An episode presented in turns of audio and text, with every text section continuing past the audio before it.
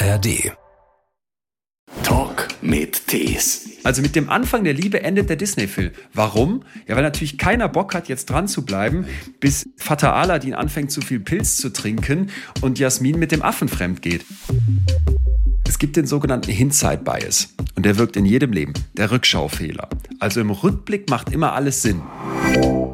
Du blickst das, verliebst du dich anders als Nicht-Psychologe? Äh, ich glaube, ein Stück weit schon. In dem Moment, wo ich mir klar mache, ich bin high und gestresst auf Wolke 7, wird mir auch klar, das kann nicht für die Langstrecke gedacht sein. Wenn jeder Psychologe, jede Psychologin alles könnte, was wir im Studium lernen, was die, was die Wissenschaft hergibt, dann würde ich so äh, 10 Zentimeter im Yogasitz über den Boden schweben.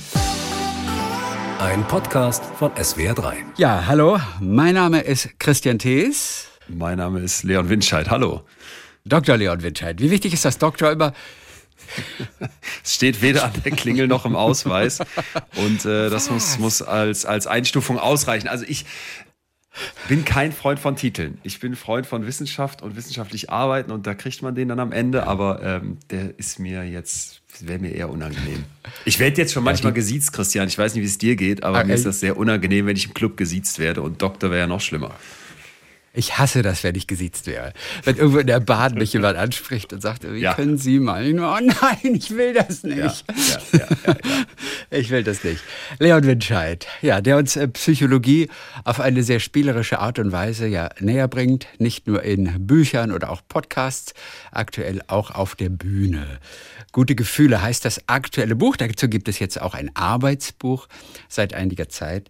Und ja, da erfahren wir natürlich, dass alle Gefühle ja einen Sinn haben. Ja, mit, mit Gefühlen will unser Körper ja etwas sagen, unabhängig davon, ob sie nun angenehm sind oder nicht. Gut, jetzt muss ich dich aber als erstes mal fragen, Leon, wie geht's dir?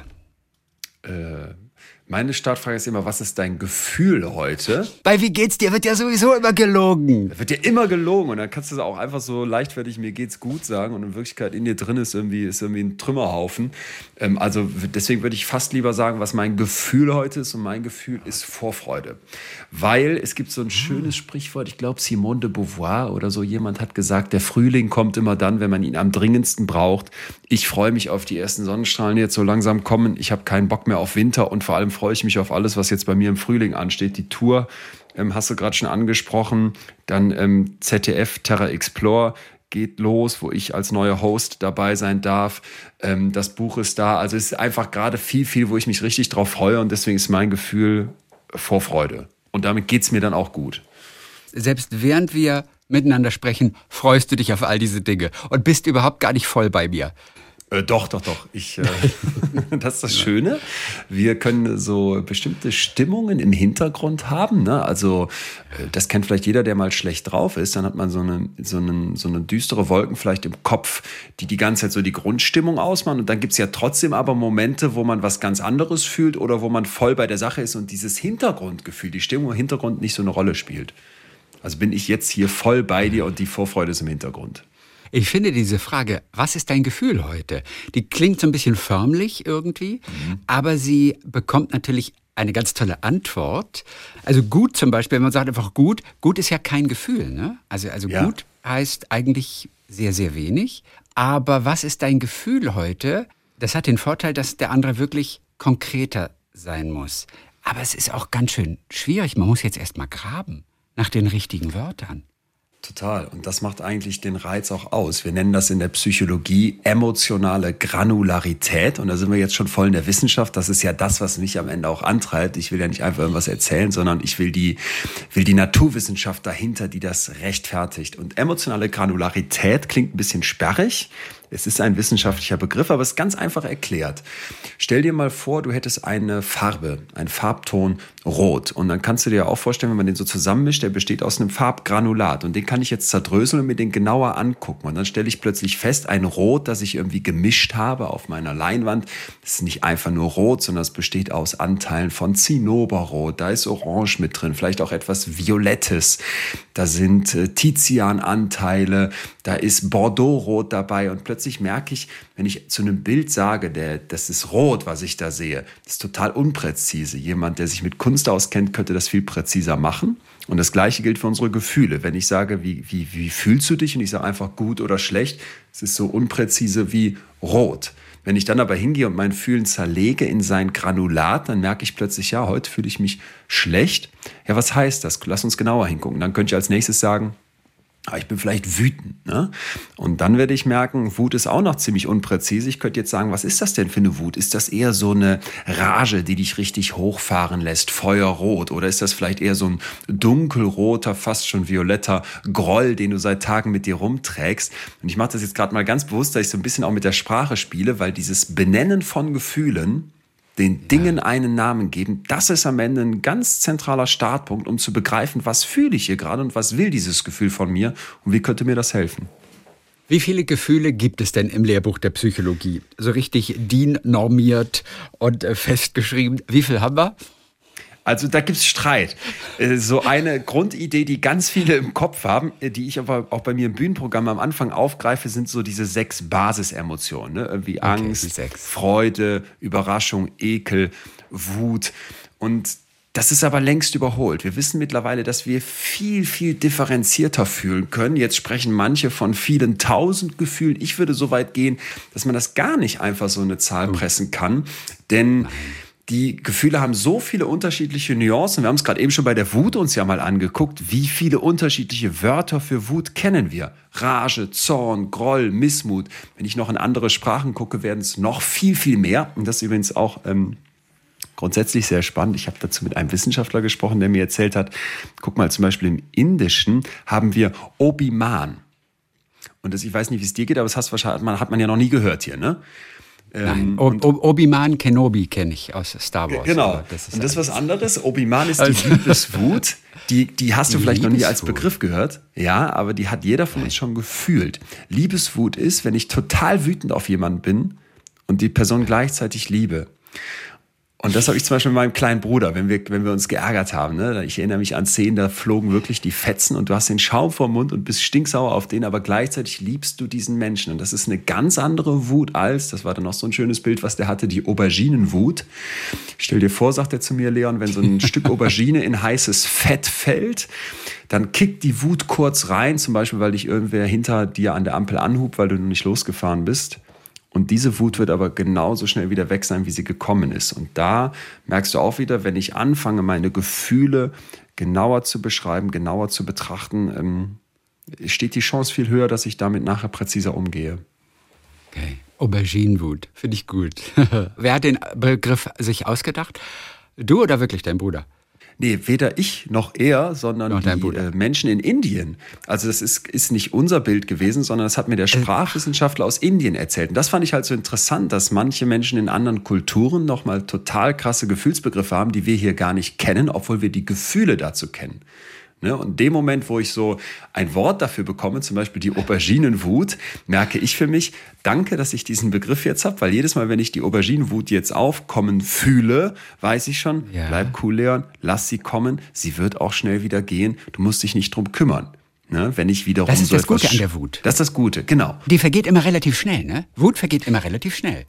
Wenn es diese Auberginenwut ist, wenn es jetzt so ein Groll ist, weil meine Chefin mir, sagen wir mal, deine Chefin drückt dir einen blöden Spruch und du merkst noch Tage später, boah, das nervt mich immer noch, das rumort in mir, dann habe ich einen Groll, das ist auch eine Art von Wut, die ich seit Tagen mit mir rumschleppe und die ist dann gar nicht schnell vergangen.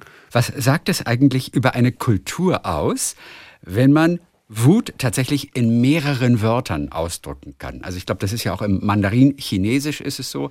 Da hat man einmal ein Wort, habe ich ja bei dir gelesen, für die allgemeine und dann äh, für die auf sich selbst bezogene Wut. Ich glaube, im Russischen ist es auch ähnlich. Das Thailändische hat sieben Begriffe und das Indische, du hast es jetzt gerade schon angedeutet, hat noch mehr. Was sagt das aus über die Kultur bei denen? Also was, was viele unterschätzen, ist, wie viel Einfluss die Kultur auf unser Fühlen hat. Und jetzt könnte man natürlich denken, ja, die Menschen in Indien, die sind vielleicht einfach viel wütender als wir. Ich glaube das nicht. Ich glaube, dass die im Zweifel jetzt bei der Wut sehr viel genauer hingeguckt haben und dann im Laufe der Geschichte einfach Wörter für einen Gefühlszustand entstanden sind, den wir aber alle kennen. Die Auberginenwut kennen wir und Obiman kennen wir auch. Wir haben nur im Deutschen kein Bild dafür. Jetzt gibt es aber auch im Deutschen natürlich Begriffe, die sich dann in anderen Sprachen abgeguckt werden. Sowas wie Wanderlust. Ne, das mhm. versteht man auch im Englischen, weil die haben kein Wort dafür. Es gibt noch eine ganze Reihe weiterer Gefühlsbegriffe, wo du halt einfach siehst, Kulturen bilden unterschiedliche Gefühlswörter aus. Und warum ist das so interessant? Ja, weil uns das doch zeigt, der Mensch ist in der Lage, alles zu fühlen. Du bist jetzt nicht anders als jemand am Nordpol oder jemand in der Serengeti. Aber wie du das benennst und wie du damit umgehst, das ist von Kultur zu Kultur unterschiedlich. Und bevor wir jetzt denken, ja, wenn die Inder viele Wutwörter haben, dann müssen die besonders wütend sein, sollten wir eher denken, ja, die haben vielleicht ein besonders reflektiertes Bild der Wut und können dann damit vielleicht viel besser umgehen als wir, wo du das Gefühl hast, der Deutsche rastet aus, äh, wenn plötzlich das, das äh, Schnitzel irgendwie auf dem Teller zwei Zentimeter kleiner ist als letztes Jahr.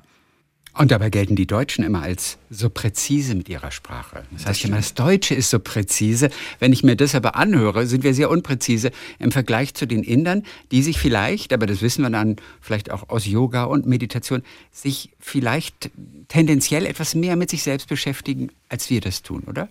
Wir, ja, wir sind mehr außen, vielleicht als, das, als äh, viele. In das Indien. Ein, ja, ist ein schöner Punkt. Vor allem, weil du da was ansprichst, Christian, was ich denke, wir, wir unbedingt auch mal beleuchten müssen, wenn es ums Fühlen geht. Ich habe oft das, das, das, ähm, das Gefühl, den Eindruck, dass wir in Deutschland so diese sehr harsche Mentalität uns selbst gegenüber haben. Ne? Wir sind das gewohnt, Leistung liefern zu wollen. Es ist so dieses grausame Sprichwort auf allen Ebenen, ein Indianer kennt keinen Schmerz.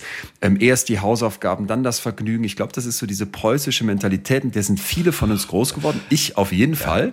Ja. Und dass in so einer Welt dann Gefühle als etwas Störendes wahrgenommen werden, vielleicht als etwas äh, Schwaches, oft, das ist für mich fast, äh, fast das Schlimmste, als etwas Weibliches, ne, als etwas zu Weiches, womit der Mann nichts zu tun haben will. Aber darüber sind wir doch hinaus, oder nicht inzwischen? Nein, also wir Männer nein. und Gefühle, das ist doch, es geht doch Hand in Hand mittlerweile. Ja, das ist äh, schön, wenn das auf dich zutrifft. Auf mich trifft es auch zu. In ganz, ganz vielen Köpfen ist das noch, äh, passt das überhaupt nicht zusammen. Da ist ja. es noch viel, viel konservativer, viel verstaubter, als man, als man das sich wünschen würde. Aber du sprichst es eigentlich genau schon an. Wir sind alle in der Lage zu fühlen, ob deutsch, ob indisch, ob sonst was.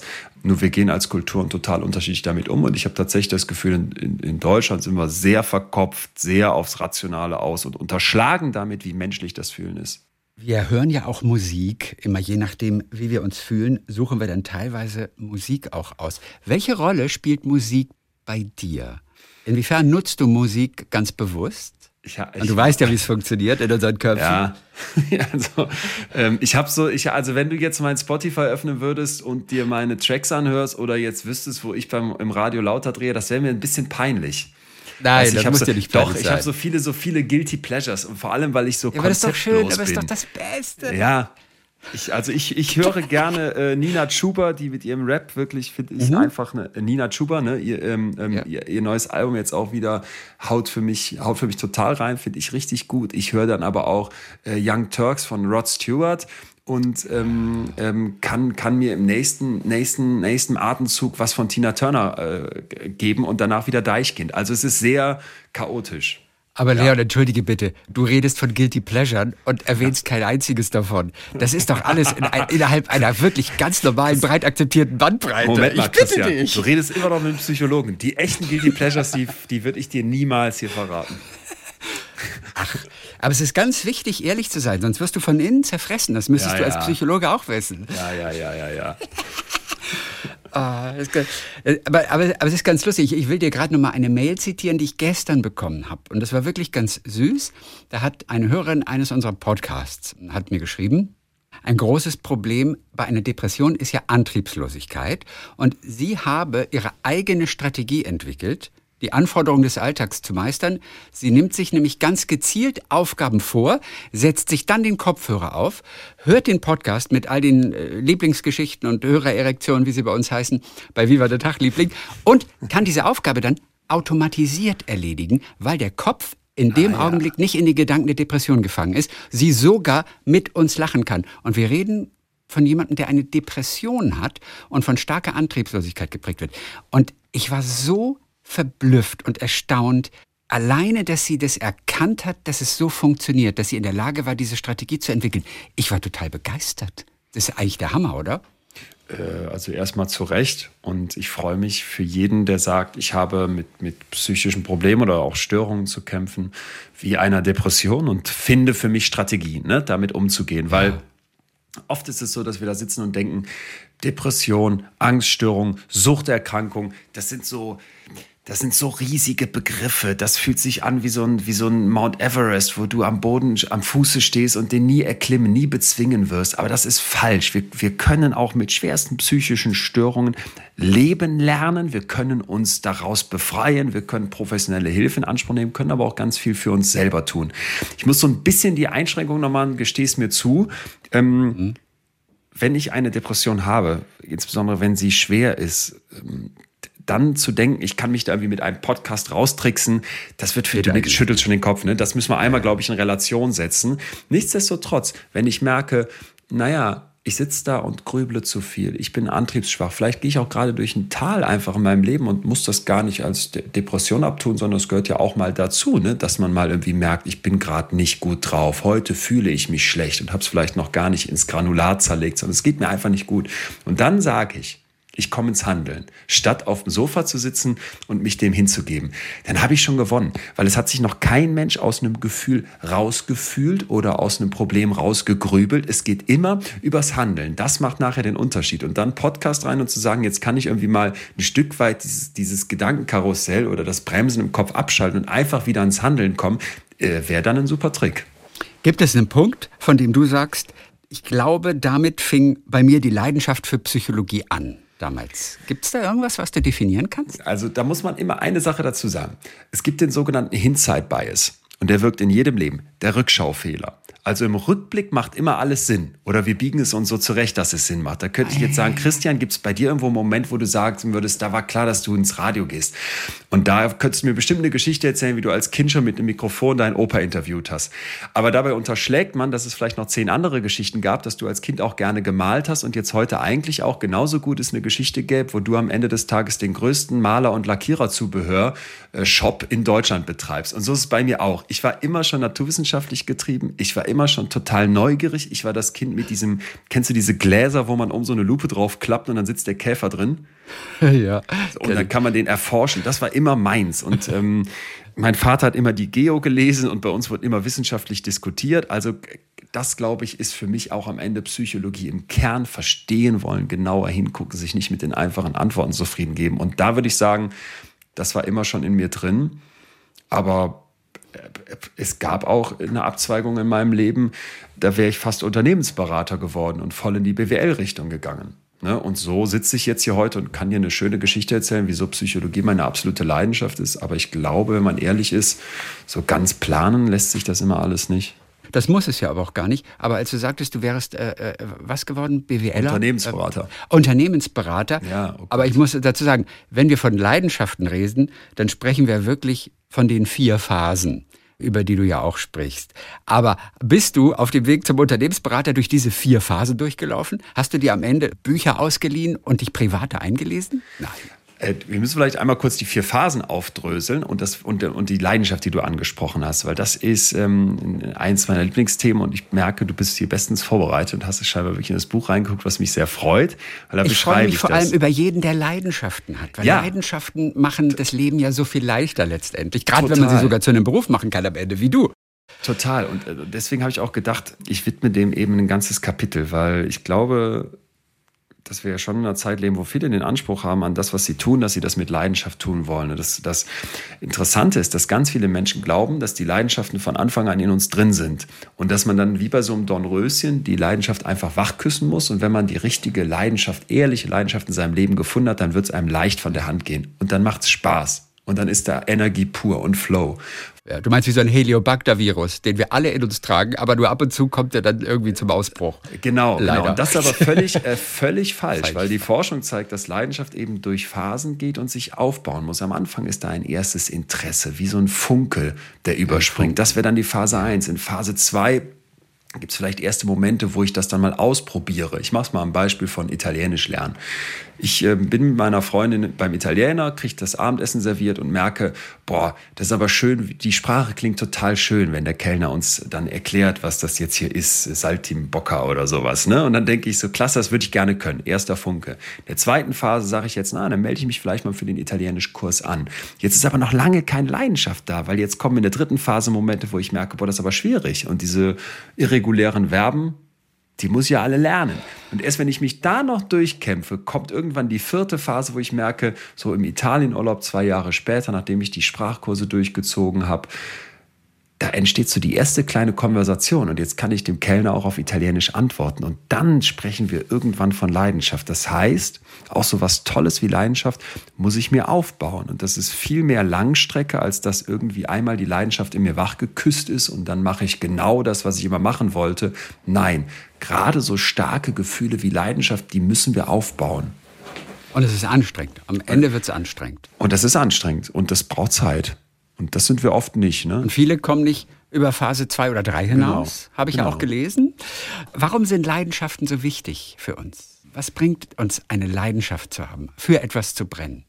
Also, wenn man sich überlegt, wie viel Zeit wir mit Arbeit verbringen, ich rede jetzt mal bewusst vom Arbeitskontext, ne? natürlich kann man auch leidenschaftlich privat äh, Gitarre spielen oder leidenschaftlich lieben, man kann leidenschaftlich für seinen Fußballverein sein ich, ich habe mich bewusst auf das Arbeitsleben mal fokussiert in dem Buch, weil ich dachte, okay, hier haben so viele den Anspruch, einen, eine Leidenschaft zu finden, Purpose zu finden, sinnvolle, etwas mit Sinn aufzuladen und dann zu sagen, boah, da brenne ich total für. Und das, das gibt einem unglaublich viel, weil es bei der Leidenschaft so ist, dass das ein, ein Gefühl ist, was sich selber verstärken kann. Also ich tue etwas, merke, ich werde darin besser und jetzt wirkt das in meinen Kopf zurück und belohnt mich und sagt, na, weil sich das so toll anfühlt, weil du erstes Lob bekommst, weil du Erfolg hast, gebe ich dir gute Gefühle, gebe ich dir einen schönen, einen schönen Zustand, damit du davon noch mehr machst. Toll. Das, will, das wollen wir gerne haben und das möchten wir jedem gönnen, der das erreicht. Nur jetzt kommt ein großes Aber, eine Warnung gerade in dieser Leistungsgesellschaft, in dieser Druckgesellschaft, in der wir leben, muss man aufpassen, dass man sich jetzt daran nicht die Finger verbrennt, weil vielleicht geht es dir wie mir und du kennst Menschen, die, die in den Burnout reinrasen. Oder du kennst Menschen, denen es dann schwerfällt, zu sagen, liebe Chefin, das eine Projekt kann ich jetzt nicht mehr annehmen oder um 19 Uhr immer noch in irgendeinem Arbeitskreis sitzen, obwohl sie eigentlich mit der Familie zu Hause sitzen wollten und Abendessen wollten. Und das macht denen vielleicht immer noch Spaß und die sind immer noch voll leidenschaftlich dabei, aber dieses Feuer, was in denen brennt, droht jetzt gerade die auszubrennen. Ich kann dir das sehr ehrlich von meinem Vater erzählen. Der war, war und ist immer ein toller Lehrer gewesen, der ähm, hat richtig viele Sachen bei sich in der Schule übernommen und irgendwann kam so der Punkt, wo es dann darum ging, in die Schulleitung zu gehen und nochmal das, den, den Verein von der Mensa mitzuleiten und so weiter. Also ganz viel Workload. Und dann ist er ist der wirklich, würde ich sagen, kurz vorm Burnout vorbeigeschlittert, hat sich dann auch Hilfe von außen geholt. Und das war so ein Moment, den werde ich nie vergessen, als ich da meinen eigenen Vater gesehen habe, wo ich merkte, der brennt für seinen Beruf, der liebt das, vor den Kindern zu stehen und dem was zu erklären. Aber jetzt brennt gerade auch dieser Beruf in ihm. Also verstehst du das, verstehst du das Bild? Du sitzt, du sitzt ja, ja, als brennendes Streichholz in deiner Streichholzschachtel und merkst gerade gar nicht, dass du alle anderen Streichhölzer um dich herum anzündest und deine Schachtel auch und dass du jetzt riskierst auszubrennen. Und ich glaube, das ist einfach die Waagschale, die wir, wenn es um Leidenschaft geht, immer im Kopf haben müssen, dass wir einen Weg finden, wo wir sagen, ich darf mit voller Leidenschaft und Freude das machen, was ich beruflich mache, aber ich muss wissen, dass die Gefahr besteht, dass irgendwann nicht mehr ich für den Beruf brenne, sondern der Beruf in mir. Und das wäre dann riskant. Das gilt aber für Leidenschaft natürlich als Beruf, oder? Ich habe immer das Gefühl, ich würde trennen zwischen einmal dem Beruf. Ja. Zum Glück hätte man vielleicht aus seiner Leidenschaft natürlich den Beruf machen können, aber auch anderen Leidenschaften, Total. private Hobbys oder so weiter. Die sind ja dann fast immer gesund. Ich meine, da erlebt man selten einen Burnout, vermute das, ich mal. Das wollte ich gerade sagen, dass sich mal jemand so vor, vor, lauter Freude am Gitarrespielen privat in den Burnout äh, Gitarre gespielt hätte, das ist mir auch nicht bekannt. Leon, ich liebe die Spiegel-Bestsellerliste bei dir im Hintergrund. Und die ist auch noch eingerahmt. Wir sind über Video miteinander das verbunden. Das ist unfair. Entschuldige. Das ist unfair, dass du das jetzt sagst, weil ich habe letztens noch, ich habe let, also man muss dazu sagen, wo sitze ich? Ich sitze, ich wohne in Münster in einer Fünfer-WG. So. Ja. Das heißt, hier gibt es sowieso schon, ich habe hier quasi nur mein Zimmerchen und äh, so. Das heißt, ich habe jetzt nicht so viele Stellen, wo ich die aufhängen könnte. Aber ich war, war und bin sehr, sehr stolz gewesen, als dieses Buch es auf die Bestsellerliste geschafft hat. Und jetzt bin ich aber dann hin und her gerissen gewesen, wo hänge ich das hin? Ins Badezimmer ist doof. Und da habe ich irgendwann diese Ecke in meinem Büro gefunden. Und seitdem diese ganze Corona-Nummer und diese vielen Zoom-Meetings waren, musste ich hier ein bisschen umbauen. Und jetzt hängt das im Zoom-Meeting im Hintergrund. Und das ist mir jetzt ja. natürlich, das ist fatal. Das ist mir etwas peinlich. Ja, ich Es ist die aktuelle ab. Liste denn. Also erneuerst du die jede Woche auch? Hast nein, du immer die aktuelle Spiegel-Bestsellerliste? Ich habe einmal mir das vom Verlag das Plakat besorgt, als es dann auf Platz 1 war. Und das ähm, gestehe es mir zu. Ja. Ja, nicht so bescheiden, Mann, nicht so bescheiden. Aber ich finde es witzig, dass du immer noch in einer WG wohnst, weil du Menschen brauchst äh. oder einmal so ein kleines Häuschen am Waldrand wäre auch hübsch, oder nicht? In Münster. Ah, ich, ich finde es auch meistens witzig. Ähm, ich finde es ja. aber auch oft schrecklich. Also wenn du so in die Küche kommst und mal wieder den Kühlschrank aufmachst und dich fragst, welche neue Pilz, welche neue Pilzkultur und Spezies da im Obstfach gezüchtet wird, dann äh, habe ich doch Hass auf meine Menschen, die hier um mich herum wohnen. Das ist dann die Liebeswut, ähm, Obi-Man. Aber äh, äh, Obi-Man. Äh, oft, oft genug ähm, genieße ich das auch, weil wir einfach sehr enge Freunde sind. Alles Männer? Alle fünf Männer? Alles fünf Jungs, ja. Ähm, oh, puh. Genau, es ist also auch etwas Alle Preußen-Münster-Fans? Keiner, glaube ich, richtiger Keiner. Fußballfan. Okay. Ähm, genau, aber nein, ich, ich brauche Menschen um mich herum und ich komme sehr gerne hier nach Hause. Ich bin gerade so viel unterwegs und dann so nach Hause zu dieser Truppe zu kommen, das ist dann wie Familie. Über einen hast du ja, glaube ich, irgendwann zwischenzeitlich mal wirklich geschimpft, weil, weil er wirklich nichts macht. Äh, aber der ist, der ist immer noch da und du, du hast einfach irgendwann die Hände nach oben gestreckt, äh, nein, aufgegeben. Er hat sich gebessert. Es war nein, gerade hier im letzten WG-Rat äh, die Einsicht, dass der sich deutlich gebessert hat. Und das Problem daran ist, dass ich immer so auf dem vorletzten Platz in der äh, Spülmaschine-Ausräumliste äh, rangierte. Und jetzt, wo der sich gebessert hat, drohe ich auf den letzten abzurutschen. Und dann hast du hier, hast du hier ein schweres Leben. Also bin ich noch gar nicht sicher, ob ich das gut finden soll. Und dann wird gelästert über Psychologen. Ja. Wissen alles besser, ja. aber können es selber nicht auf sich selber. Ja, ja, genau. Bei sich selbst umsetzen. Total. Also, einen allgemeinen Satz. Wir versuchen ja immer, auch im Radio und natürlich auch im Podcast, immer möglichst konkret zu werden. Und bei der Psychologie ist es sehr leicht, natürlich auch immer so ein bisschen an der Oberfläche zu sein und auch allgemein zu sprechen. Aber diesen einen allgemeinen Satz, den müssen wir mal runterbrechen kurz. Das Wichtigste ist ja, und das ist ja auch dein Ziel, mit den Büchern zum Beispiel, auch die du schreibst. Ich soll mich so verstehen, wie ich wirklich bin. Ja, wir müssen ja. uns selbst besser verstehen. Was gehört da alles dazu zum Beispiel? Wann habe ich wirklich verstanden, wie ich wirklich bin? Ich glaube in dem Moment, wo ich diese Frage nicht mehr stelle. Weil wir haben den okay. Anspruch zu wissen, wer bin ich? Was bin, wer bin ich wirklich? Und wir wollen. Aber wer fragt sich das denn? Guck mal, ich zum Beispiel, ich habe mich das noch nie gefragt. Nee? Ja, stimmt Echt? was nicht mit mir? Nein, ich habe mich nee. noch nie gefragt, wer bin ich? Ich weiß auch nicht wieso. Wann Echt fragt nicht? man sich denn, wer bin ich? Ist das in der Pubertät oh. oder ist es in, in Zeiten der Krise? Also ich bin jetzt 34 und ich kann dir mal ein paar Beispiele geben. Ich frage mich zum Beispiel oft, wie viel Beruf will ich, dass mein Leben ausmacht und wie viel Freizeit. Und jetzt habe ich den großen Luxus, dass ich da überhaupt mit entscheiden kann. Ne? Aber das sind zum Beispiel zwei Waagschalen in meinem Kopf, wo ich mich manchmal frage, pass auf, Leon, dass, dass du nicht zu viel Beruf wirst. Ich habe das ja gerade von meinem Vater beschrieben und vielleicht steckt das ein bisschen so bei mir in der Familie auch drin. Ähm, Leistung schaffen zu wollen, Dinge zu bewegen, das treibt mich total an. Das mache ich mit Riesenfreude, aber ich muss eben aufpassen, dass ich mich an der Leidenschaft nicht verbrenne. Das wäre ein Punkt, wo ich mich frage, wo stehst du eigentlich? Ein anderer Punkt, machen wir mal ein großes Fass auf. Alter weißer Mann. So, ich bin jetzt 34, da kann man vielleicht sagen, mit dem Altsein ist noch relativ, aber ich würde total sagen, ich bin ein alter weißer Mann, weil ich bin in einer Gesellschaft sozialisiert geworden, die ist sexistisch, die ist patriarchal organisiert, die ist homophob, die ist rassistisch, die hat ganz viele negative Eigenschaften und ich gehöre immer zu der Gruppe, die davon profitiert hat, die, die eigentlich überhaupt nicht marginalisiert wird. So. Und das ist zum Beispiel etwas, wo ich für mich merke, dass ich mir das so eingestehe und dass ich mich da hinterfrage und dass ich da merke, ey Leon, du musst, du musst echt, du musst echt sagen, du bist mit, mit Schwulenfeindlichkeit groß geworden, du bist mit rassistischen Gedankenmustern groß geworden und nicht, weil meine Eltern schlechte Menschen waren oder die Menschen um mich herum, sondern weil es einfach ein, ein grausamer Teil unserer Realität ist, dass ich da merke, ich, ich, ich fange an, mich zu hinterfragen. Es tut sich da gerade zum Glück aus meiner Sicht ganz viel in unserer Gesellschaft. Und das sind dann Momente, wo ich mich frage, wer bist du ne? und, und wo stehst du?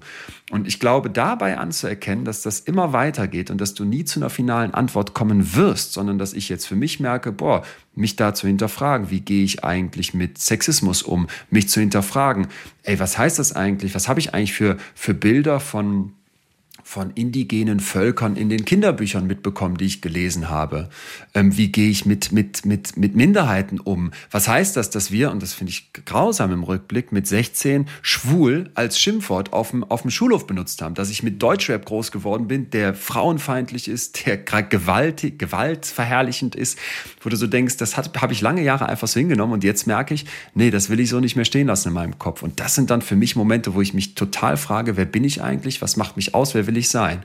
Aber es ist so schwierig, es ist so schwierig, das stehen Total. zu lassen in deinem Kopf, also oder das zu ändern, weil du hast doch jetzt eine eindeutige Position. Ich finde das furchtbar, diese, diese Homophobie und ich kann damit überhaupt nichts anfangen. In dem Moment hast du es doch für dich definiert, ohne dass du dich aber groß befragen musst. Ich kann das dann einfach sagen, ich finde das furchtbar und ich finde das grausam und das ja. würde ich ja auch unterschreiben.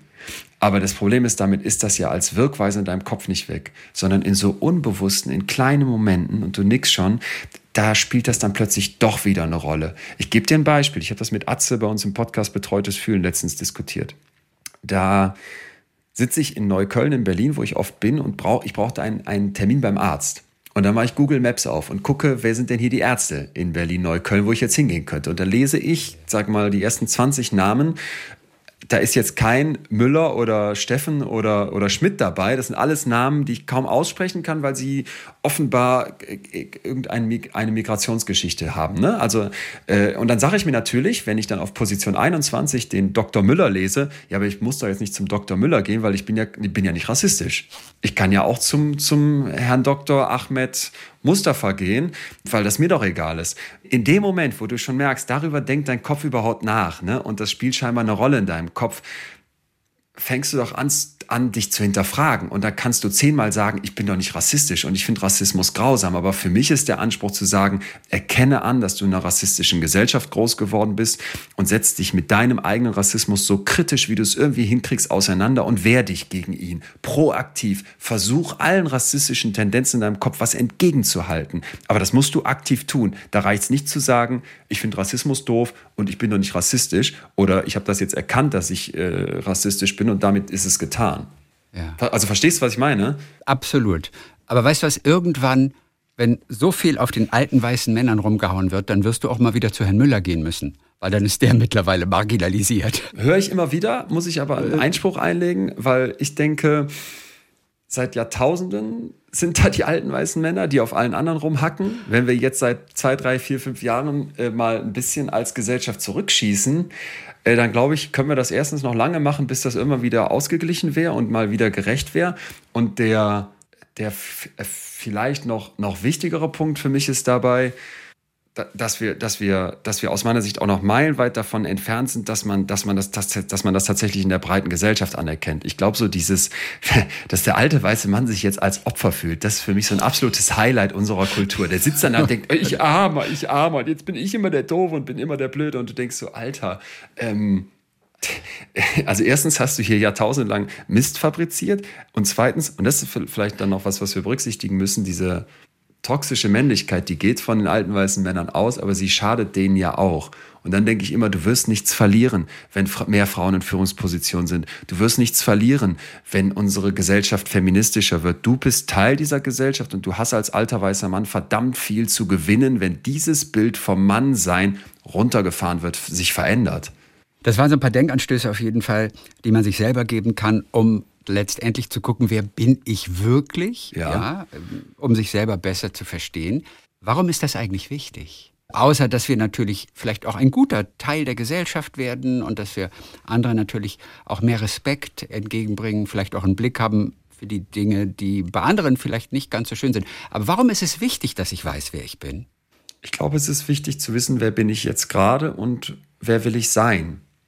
Also diese Frage, wer bin ich, final beantworten zu können, das funktioniert nicht. Wir haben super spannende Forschung, die zeigt, dass sich Menschen ihr Leben lang verändern und zum Teil noch im hohen Alter wirklich drastisch sich die Persönlichkeit von Menschen anpasst.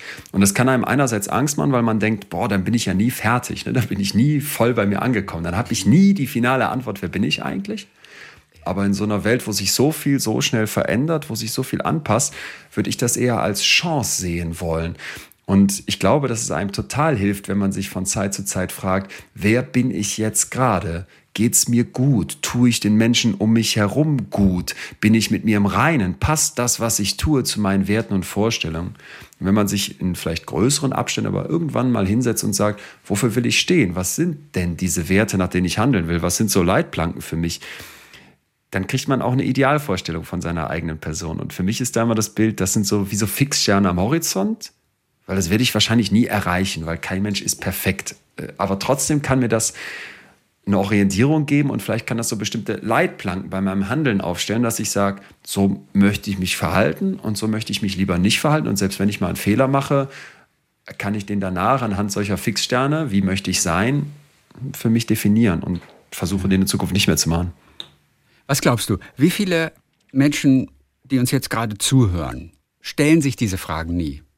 Wofür stehe ich eigentlich und wer bin ich? Wie viel Prozent? Was glaubst du? Boah. Ich glaube, das sind total viele. Ich glaube auch, dass das total viele sind. Fragen, die, oder? Die, total. Die einfache Antwort wäre jetzt natürlich die Hälfte, nämlich alle Männer. Das äh, greift mir mittlerweile zu kurz. Ich glaube, dass es nach wie vor deutlich mehr Frauen gibt, die bei, bei sich, für, sich für Psychologie interessieren. Das sehe ich bei mir auf Tour. Da sind gefühlt 80 Prozent Frauen und dann so ein paar Männer, die mitgeschliffen wurden. Äh, ich glaube, dass das ähm, aber etwas ist, was gerade auch im Wandel ist, zum Glück. Und dass wir eben erkennen, dass es nicht einfach eine Geschlechtsfrage ist, sondern dass ja, auch wenn es vielleicht nicht so viele sind, da würde ich, das sehe ich so wie du. Ich befürchte, dass es nicht so viele sind, dass die im Vorteil sind.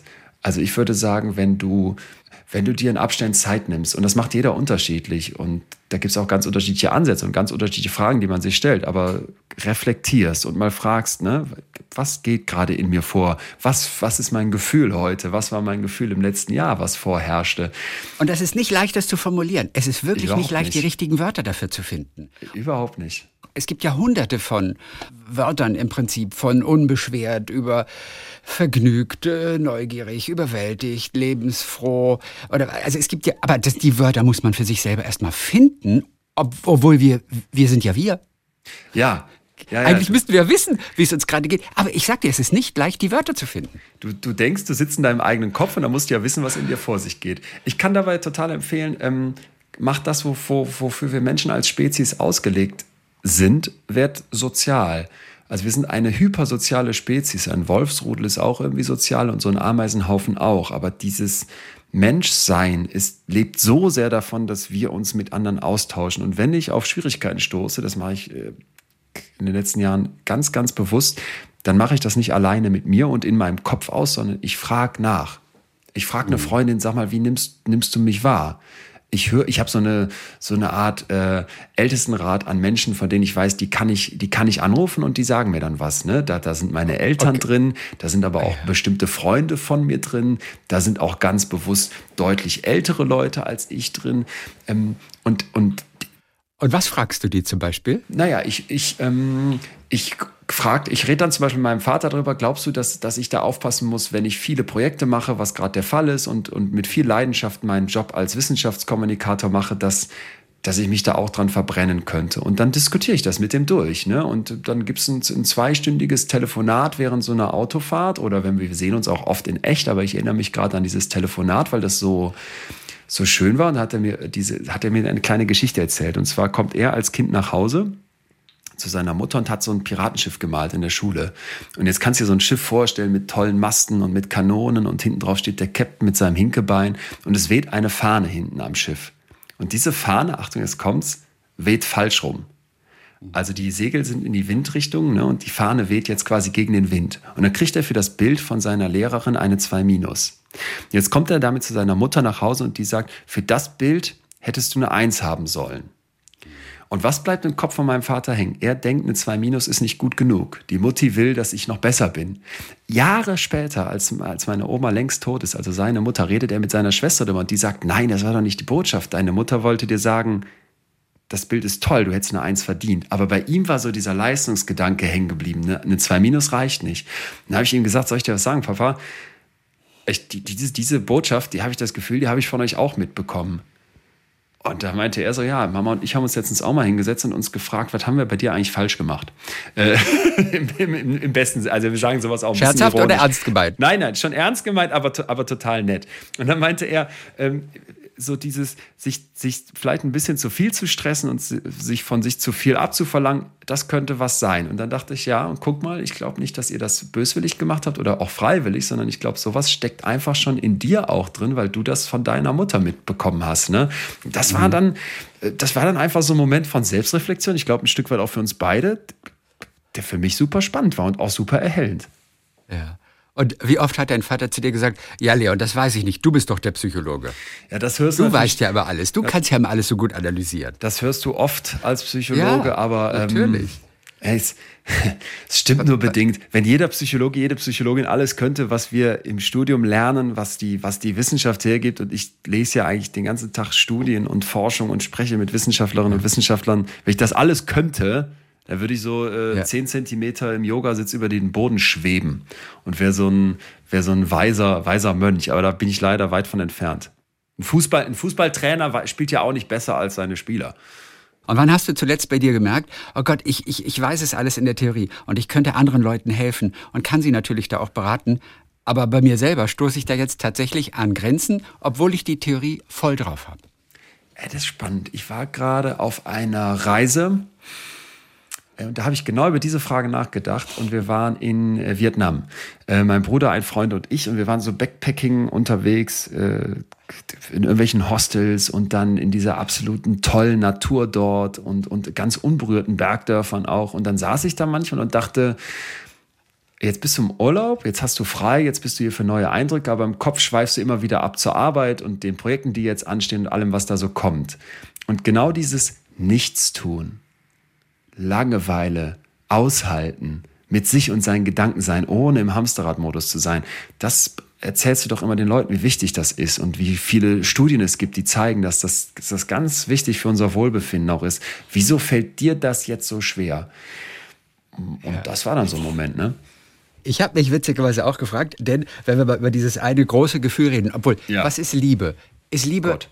Ist Liebe ein Gefühl? Ist Liebe eine Emotion? Nein, was ist Liebe? Nichts von dem eigentlich, oder? Da gibt es jetzt Streit, ne? Verliebt sein ist auch ein Gefühl. Ah, ja, Finde ich schon. Also für mich ist Liebe ein Gefühl, aber ich fasse auch diesen Gefühlsbegriff sehr weit, weil ich sage, alles, was wir wahrnehmen, alles, was unser Kopf verarbeitet, die Zustände, die wir sind, die haben etwas mit Emotionen zu tun. Manche sagen aber zum Beispiel auch, Liebe ist eine Motivation, etwas zu tun. Pflanz dich fort, such dir ein passendes Gegenstück, ne?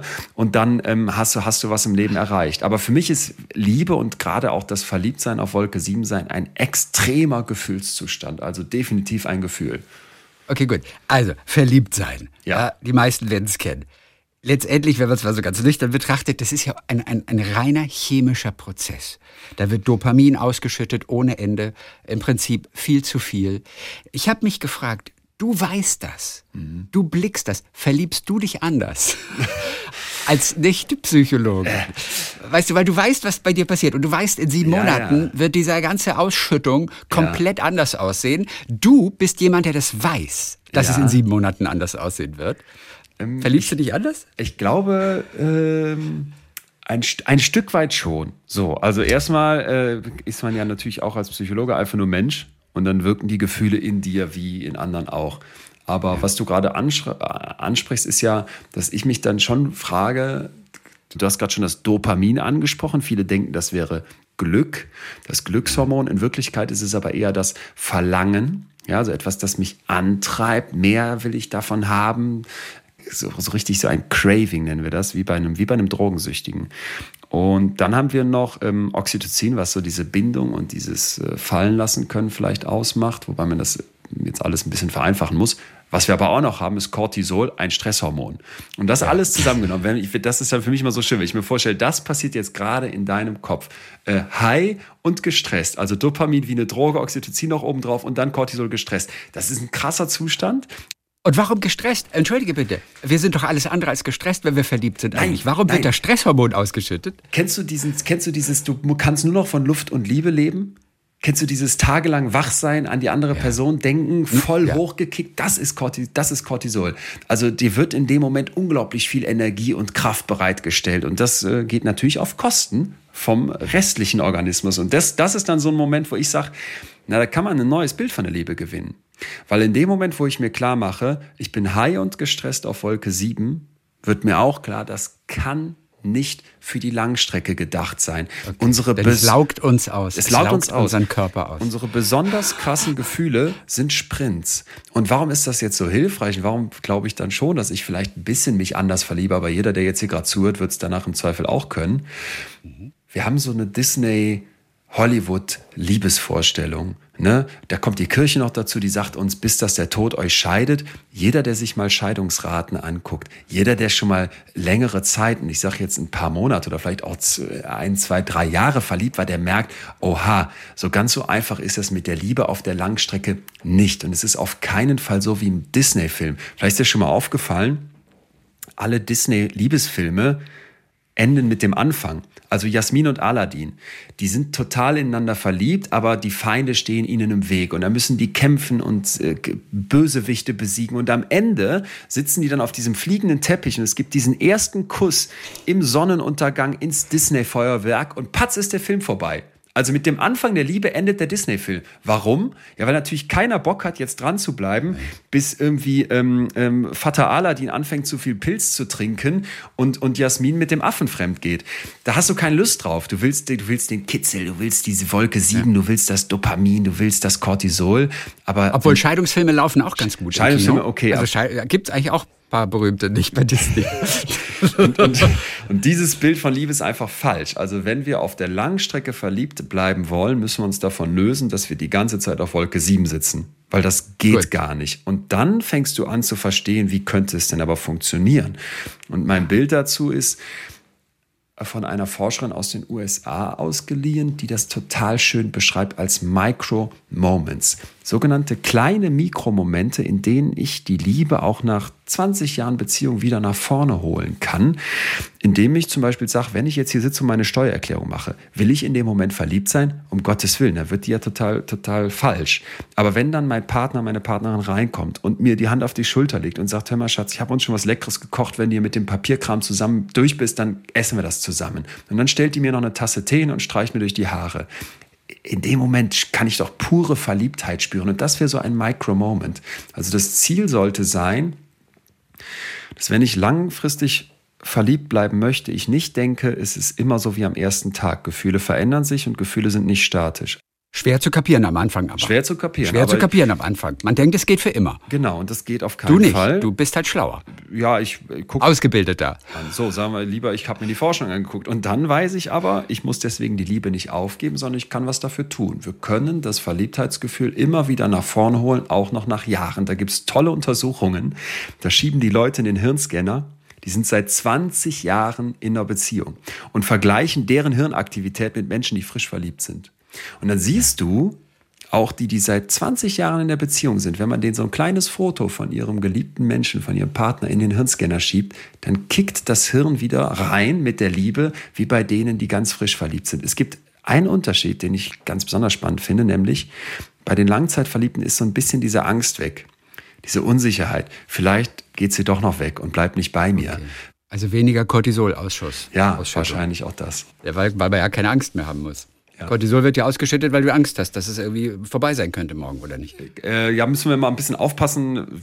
Ich bin Freund von einfach machen, aber wir dürfen es nicht zu einfach machen. Äh, Stress und äh, okay. bereitgestellte Energie hat viel mit Angst zu tun, aber nicht nur. Wenn ich am Anfang okay. ganz frisch verliebt bin, kann es sein, dass die Angst überhaupt nicht wahrnehmbar ist und ich trotzdem total gestresst bin. Es gibt auf jeden Fall, sage ich mal so, einen Ausweg. Du hast eben schon mal was angeführt. Dieser Ausweg lässt sich mit einer schwankenden Brücke erklären. Ja. Da ist, weiß nicht, Amerikaner, Amerikanerin ist äh, draufgekommen. Aber das ist äh, ein, ein, eigentlich ein relativ abgefahrenes Beispiel, was aber irgendwie bleibt. Total schön. Also du, ich nehme dich mal mit auf eine Reise. Wir sind in einem Canyon. Es ist äh, eine tolle Landschaft mit vielen Bäumen, mit vielen Felsen. Und da schlängelt sich so ein kleiner Bach durch die Landschaft und jetzt wandert man da lang. Und dann geht man über eine feste Holzbrücke und da steht eine sehr attraktive Frau und die spricht dich jetzt an. Wir nehmen jetzt mal an, du bist ein heterosexueller Mann und hast theoretisch Interesse an dieser Frau. Und auf dieser sicheren Holzbrücke fragt die dich jetzt, na, wie geht's dir denn? Würdest du an meinem Experiment teilnehmen? Da musst du ein paar Fragen beantworten. Am Ende schiebt die dir ihre Handynummer zu und sagt, sie heißt Donna. Okay? Jetzt nehmen wir nicht dich, sondern irgendeinen anderen Wanderer, der begegnet genau derselben Frau zehn Kilometer weiter unten in diesem Wald auf einer schwankenden 50 Meter langen Spannungs Suspension Bridge heißt das. Eine Brücke, okay. die extra darauf angelegt ist, dass man so in den Abenteuermodus kommt, weil das schaukelt hin und her. Da sind nur so schmale Drahtseile, die das Geländer bilden. Und da steht die jetzt und sagt, guten Tag, würden Sie an meiner Studie gerne teilnehmen? Mein Name ist Emma. Also dieselbe Frau, nur jetzt sagt die einen anderen Namen und schiebt wieder die Telefonnummer rüber. Und was kann man jetzt später im Labor zeigen? Es rufen deutlich mehr Männer an und wollen mit dieser Frau nochmal quatschen, weil das ja so ein schöner erster Kontakt war, wenn sie diese Frau auf der schaukelnden Brücke kennengelernt haben, auf der Spannungsbrücke. Warum? Ja. Weil in diesem Moment natürlich die Aufregung da ist. Ne? Man spürt so ein, vielleicht so ein bisschen einen flauen Magen, man spürt eine Unsicherheit und jetzt weiß dein Hirn nicht, warum ist das da? Und das Hirn greift sich jetzt, was zur Verfügung ist, und denkt sich, oh, guck mal da, eine total attraktive Frau, das muss Liebe sein, die sich hier anbahnt. Ruft die besser mal an und fragt dann nach Emma. Weil das hat die auf den Zettel geschrieben. Und die Forschenden machen jetzt so Strichlisten und können dann zeigen, es rufen viel mehr an und fragen nach Emma als nach Donna.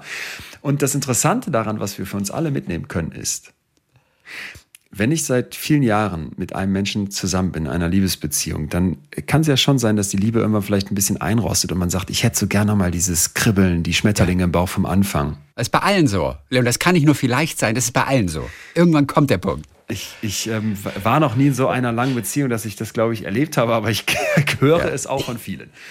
Und vor allem hast du die Fachliteratur dazu, also die dir das auch erzählt. In dem Moment, wo das jetzt nachlässt, bitte nicht aufgeben, sondern man muss im Prinzip sein Hirn ein bisschen austricksen. Zusammen Momente erleben wie auf so einer schaukelnden Brücke. Also zusammen Momente erleben, wo das Dopamin, die Aufregung, das Cortisol eine Chance hat, einem nochmal so einen Kick zu besorgen. Was könnte das sein? Das kann den Unterschied machen. Äh, das könnte, da muss jetzt gar nicht das, der Mount Everest äh, erklommen werden, sondern das könnte sowas sein wie, du kochst zusammen ein Essen, das du so noch nie gekocht hast. Du meldest dich zusammen im Tanzkurs an und tanzt dann den ersten Tanzschritt vor vom Lehrer angeleitet.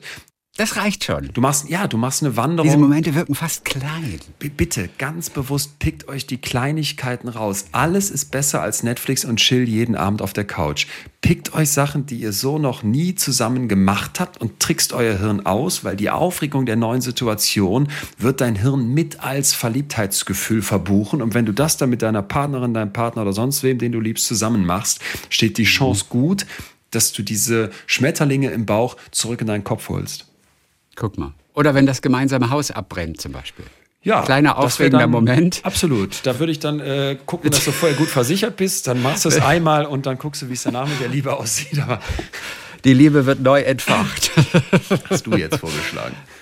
Ja, nein, nein, nein. Ich meinte das auch nicht mit Absicht. Also ich meinte das jetzt auch nicht als Verbrechen, sondern nur wenn das zufällig passiert, als, Un als Unglück ah, ja. einfach. Ja. Das meinte ich nur. Das kann zusammen. Dann ist man wieder frisch verliebt, aber hat kein Haus.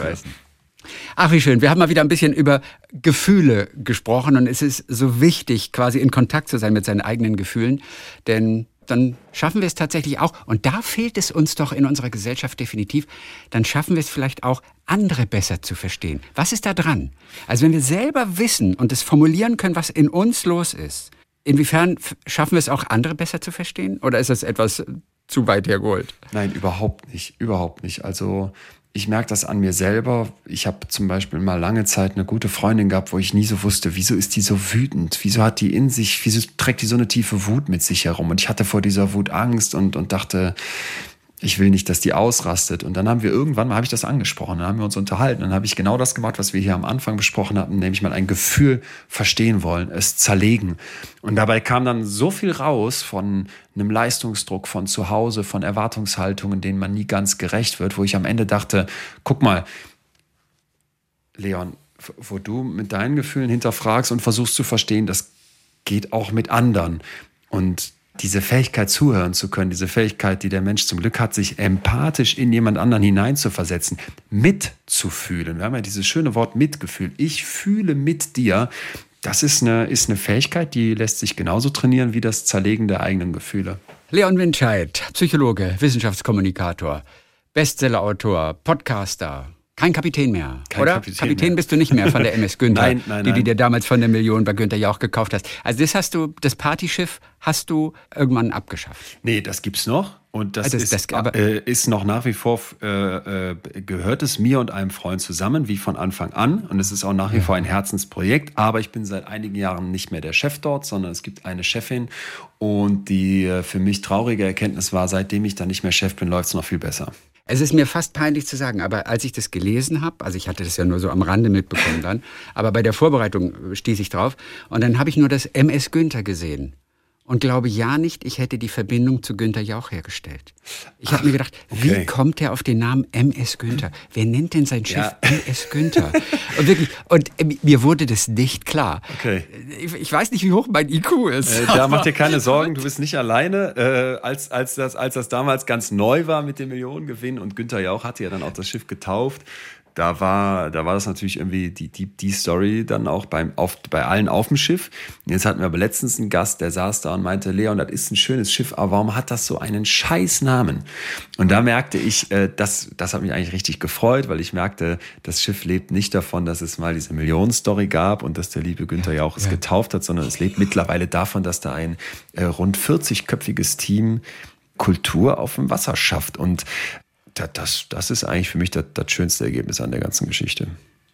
Und der Anzug, den äh, Günter Jauch dir damals noch draufgegeben hat, denn die Million reichte dir ja nicht. Er hat dir dann auch seinen Anzug und seinen Schlips gegeben. Ja, Wo mit, hängt dieser Anzug äh, heute? Der hängt. Ähm, ich, jetzt kommt die Krankenwagen vorbei, passenderweise. Hat wahrscheinlich irgendein Liebespaar sein Haus angezündet. Ähm, der, der hängt nicht in diesem kleinen Kleiderschrank hinter mir, sondern ich äh, habe den in einem anderen Kleiderschrank hängen und muss dazu sagen, äh, Schande über mein Haupt, weil äh, der passt mir gar nicht, hat mir auch nie gepasst. Nein. Und ich hatte damals dann gesagt, hör mal, dann versteigere ich den mal zum guten Zweck. Und seit, ja. seit all den Jahren, wo ich den jetzt habe, denke ich, das muss so fett werden. Also ich will das jetzt nicht so halbgar machen, sondern da muss richtig was an Kohle rumkommen. Und deswegen hängt ja. der da. Äh, er wird ja nicht schlecht. Also ich werde den irgendwann äh, äh für den bestmöglichen Zweck zur Verfügung stellen. Leon, auch jetzt auf Tour wieder ja. schön auf der Bühne unterwegs, ja. im April dann in Dortmund oder in Köln oder in Karlsruhe zum Beispiel. Ähm, dann im Juni auch wieder in Freiburg, in Stuttgart, in Mannheim, Frankfurt, Alte Oper, in Friedrichshafen auch noch unten am Bodensee. Und es gibt aber noch viele andere Termine, ob in Berlin oder in Bielefeld. Ich, also und, und, und, in Münster, Heimspiel bei ja, dir. Münster, Münster ist schon wie, ausverkauft, wie zum Glück viele andere Städte auch. Aber, aber vier ähm, Tage hintereinander dann, oder? Münster vier, vier am Stück. In Münster gibt es die große Halle Münsterland, da passen über 3000 Leute rein. Da hat jetzt in okay. meinen Dimensionen ein, ein Termin erstmal gereicht. Aber ähm, also die Tour ist eigentlich für mich die absolute Herzensangelegenheit, weil alles, was wir hier jetzt besprochen haben, alles, was so mit, mit den, das heißt ja gute Gefühle, die Tour, und alles, was so mit, mit Wissenschaftskommunikation zu tun hat, das macht auf der Bühne eigentlich am meisten Spaß. Wir machen an dem Abend Live-Experimente, wir reden über Gefühle, wir reden über Liebe, Zufriedenheit, aber auch über Angst und Wut und Traurigkeit und äh, das macht einfach Bock. Also mir macht es tierisch viel Bock und wenn die Leute nachher zu mir kommen und sagen, hör mal, das war, ich habe mich hier zwei Stunden total gut amüsiert und trotzdem gab es Momente, wo alle ganz ruhig waren und wo man dachte, boah, das geht jetzt auch unter die Haut. Ähm, dafür stehe ich da morgens auf. Viele wissen ja gar nicht oder können sich das gar nicht vorstellen. Was macht denn der Psychologe da auf der Bühne? Was erzählt der? Was ist ein Experiment zum Beispiel, das ihr da macht, live? Also wir haben ja hier heute über die Liebe gesprochen und ich mag die so gerne, weil ich dann mit den Leuten, ich frage dann, wer ist denn als Pärchen hier und dann gucken sich alle immer schon so verliebt an und dann pick ich mir ein Pärchen raus und ich darf jetzt nicht alles davon verraten, aber wir machen ja. dann ein Live-Experiment, um so diesen Druck aufs Verliebtsein, diese Disney-Vorstellung, das mal abzurufen. Und das, also das gipfelt dann darin, dass dieses eine Pärchen da steht. Es kommt im Hintergrund so ein ganz romantischer Elton John-Song aus äh, König, der, König der Löwen, glaube ich. Ähm, Can you feel the love Can tonight? you feel the love tonight? Und alle schwenken mit ihren Handylampen mit und dieses Pärchen steht da und weiß noch gar nicht, wie ihm geschieht. Und du siehst, du siehst, in den Augen vieler Mütter, die sich wünschten, ihr Sohn würde sich endlich mal verheiraten, das gilt, glaube ich, auch für meine Mutter, ähm, diese ganze Roman diese ganze aufgeladene romantische Stimmung. Und ich mache die dann mit so einem Fingerschnips kaputt, ganz bewusst, dann fallen viele Kinder an runter. Aber es ist ver ver veranschaulicht total, was wir für eine völlig falsche aufgeladene Vorstellung von Liebe haben. Und ähm, das ist dann so ein Beispiel, wo, wo, wo ich genau weiß, diesen Moment wird, wird keiner in dem Raum vergessen. Und wahrscheinlich, so sage ich dann immer, ja Leute, wenn ihr nach Hause fahrt ne, und auf dem Heimweg dann merkt, ähm, man guckt sich so an und denkt sich, ja, was hat der Winscheid heute Abend eigentlich über Liebe gesagt? Man fährt dann als Pärchen nach Hause und hat vielleicht ein bisschen ein neues Verständnis von der Liebe gewonnen. Einiges habe ich ja heute hier auch schon verraten. Dann wäre alles erreicht. Das ist so ein Live-Experiment. Und Leon, was ist jetzt mit heiraten? Also ich bin zwar nicht die Gala, aber gibt es ja. die Freundin von früher noch? Diese ganz privaten Fragen, die liebe ich immer ganz besonders. Und dann äh, erinnere ich mich. Ich frage im Namen deiner Mutter. Ja, frage im Namen meiner Mutter. Die weiß die Antwort. Ich ähm, äh, zitiere da immer ganz gerne meinen mein Mentor äh, Günther Jauch, der mir ja diese, diese Medienwelt überhaupt erstmal ähm, gezeigt hat. Beziehungsweise ich zitiere nicht, ich mache ihn einfach nach und spreche über sowas ja. gar nicht. also, danke, Günther. Genau, danke. Äh, ich, muss ich muss tatsächlich sagen, danke Günther, weil ich, ich, das muss jeder für sich selber entscheiden, ne? muss jeder für sich selber wissen. Aber ich denke immer, wenn ich ähm, über mich was erzähle oder mit meinem Vater im Übrigen abgesprochen, wenn ich jetzt heute was von dem ja auch sehr Persönliches erzähle, frage ich den vorher. Ich finde immer gut und wichtig, wenn man über sich selber redet, dann darf man alles erzählen. Aber in dem Moment, wo es um Dritte geht, da bin ich quasi, da, da mache ich ja. dicht. Ne? Du, mich, mich selber hat es auch ehrlich gesagt gar nicht interessiert. Aber als äh, knallharter Journalist hatte ich einfach das Gefühl, fragen. ich muss jetzt fragen. Absolut. Verstehst du? Jetzt hat er seine eigene Hochzeit ins Spiel gebracht. Ich muss nachfragen, weil da bleibt sonst eine Tür offen. Ja. Das ist alles. Also du bist selbst schuld im Prinzip. Weil dein Privatleben äh. interessiert mich überhaupt nicht. Das ist zumindest ehrlich. Leon, wir haben über einige tolle Gefühle gesprochen heute. Es gibt aber auch noch andere. Dazu gehören zum Beispiel Trauer oder aber auch Geduld. Wir alle können sogar lernen, geduldiger zu werden. Wie? Dafür bleibt heute keine Zeit, aber natürlich steht dazu einiges in deinem Buch, in dem aktuellen und auch ein Arbeitsbuch, wer ein bisschen Anleitung von dir möchte, um sich selbst Gedanken über sich selber zu machen. Besser fühlen von Leon Winscheid. Dann viel Spaß auf jeden Fall auf der Bühne. Grüße nach Münster. Christian, vielen Dank und Grüße zurück an dich. Und ähm, wenn ich dann heirate, lade ich dich auf jeden Fall ein, wenn du keine Fotos machst. Nein, ich mag keine Hochzeiten. Ohne Witz, bitte lade mich nicht, nicht ein. Ich Wirklich, nicht. ich mag keine Hochzeiten. dann lade ich dich nicht ein und werde dir auch nichts davon erzählen. Danke. Es interessiert dich ja eh nicht. Talk mit Tees.